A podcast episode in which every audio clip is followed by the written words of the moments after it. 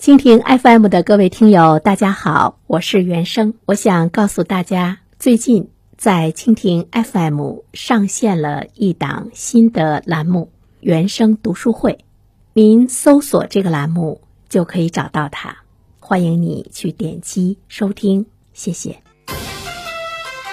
一零三三快新闻，最快评。焦点事件快速点评，这一时段我们来关注：十月二十八号，浙江省教育厅发布《浙江省中小学生减负工作实施方案》征求意见稿，面向社会公众公开征求意见，其中包括小学生晚九点、初中生晚十点不写作业。那么，当地希望方案实施之后，能够扭转不科学的教育评价导向和过于功利化的教育观。那么，对此，我们有请本台评论员袁生听听他的看法。你好，安然。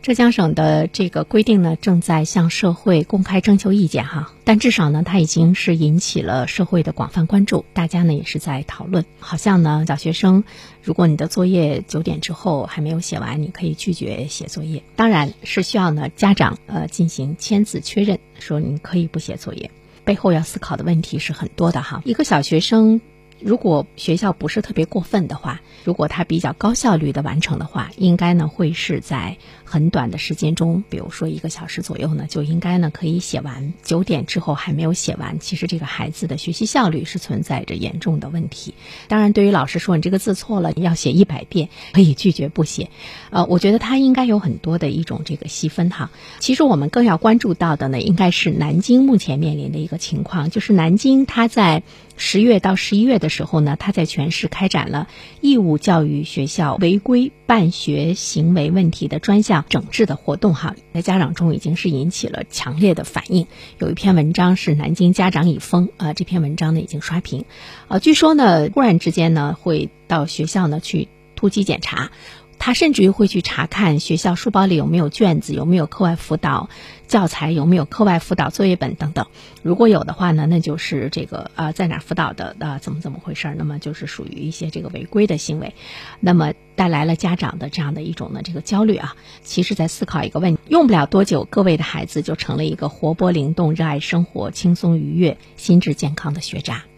所以第一个问题，其实我们要考虑的是，现在浙江包括南京其他地方的一些减负的这样的呢这个行为，最终我们培养的到底呢是一个对学习充满浓厚兴趣的孩子，高效率的孩子，还是呢培养的是一个快乐的学渣？之所以我们说浙江，我们说南京，是因为他们。做的呢比较这个极端，这种规定呢让大家觉得好像有一些呢不太靠谱。第二方面的话呢，我们会看到这也不单单是这个地方的一种这个行为，因为在今年的六月份，中共中央、国务院印发了关于深化教育教学改革、全面提高义务教育质量的这个意见哈，严禁以任何方式公布学生的成绩和排名。所以这个呢，在很多的省市就落地了啊，像浙江、云南、宁夏、上海、广东、河南，包括我们辽宁。呃，因为这个呢是国家级别的教育的改革意见，那我们就看到呢，地方的呃这样的一些教育部门百花齐放了哈，出台了各种各样的引起了家长焦虑和社会关注的这样的呢这个规定。我个人觉得还是呢比较这个极端。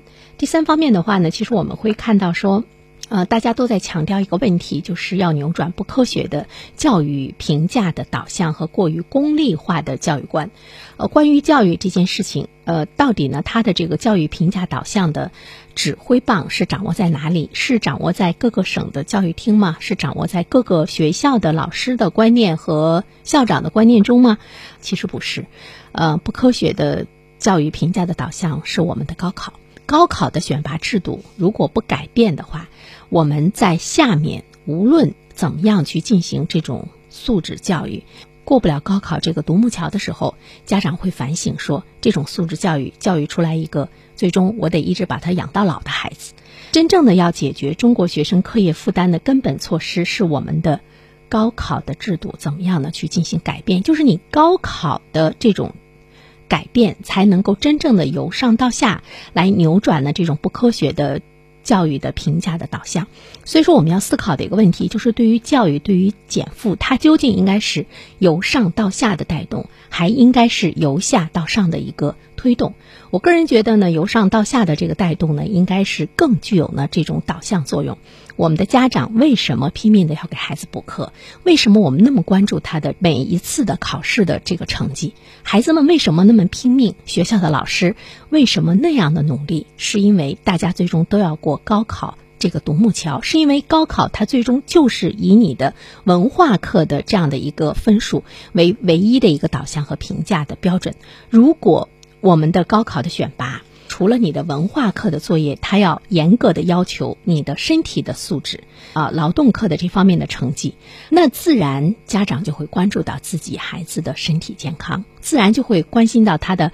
各个方面的一种修养和提高。这个是指挥棒啊，下面的省也好，或者是一些市也好，在这儿声嘶力竭的讲素质教育，它最终导致的结果究竟是什么呢？这个呢是需要我们去冷静思考的。最后一方面呢，我想谈的是，最近我们的评论也关注到了很多高校的一些变化哈，比如说我们说到了劳动课引入到了这个高校的评价体系中，还有呢你的这个体育课。呃，甚至于我们昨天还说到了这个扫地也有这个学分，高校开始意识到这些孩子在这一方面太欠缺了，所以说开始了各式各样的一种评价体系。这个时候是不是已经太晚了？如果我们高校在选拔孩子的时候，如果我们的高考体系更加关注孩子的全面的一种健康，他各个方面的成绩，就像我们我们看到呢，在全球大多数的国家，它都是由专业机构来对这个。呃，考试呢来做一些评估。各个学校进行招生的时候呢，学生考试的分数只占他的评估比例的百分之二十五到百分之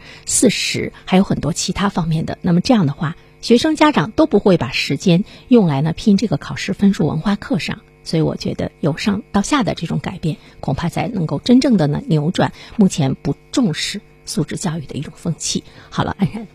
好，感谢原生。非常感谢各位收听原声评论。如果你方便的话，请加我的微信号和我取得联系。Sunny 原声 S U N N Y Y U A N S H E N G，让我们彼此相识。谢谢。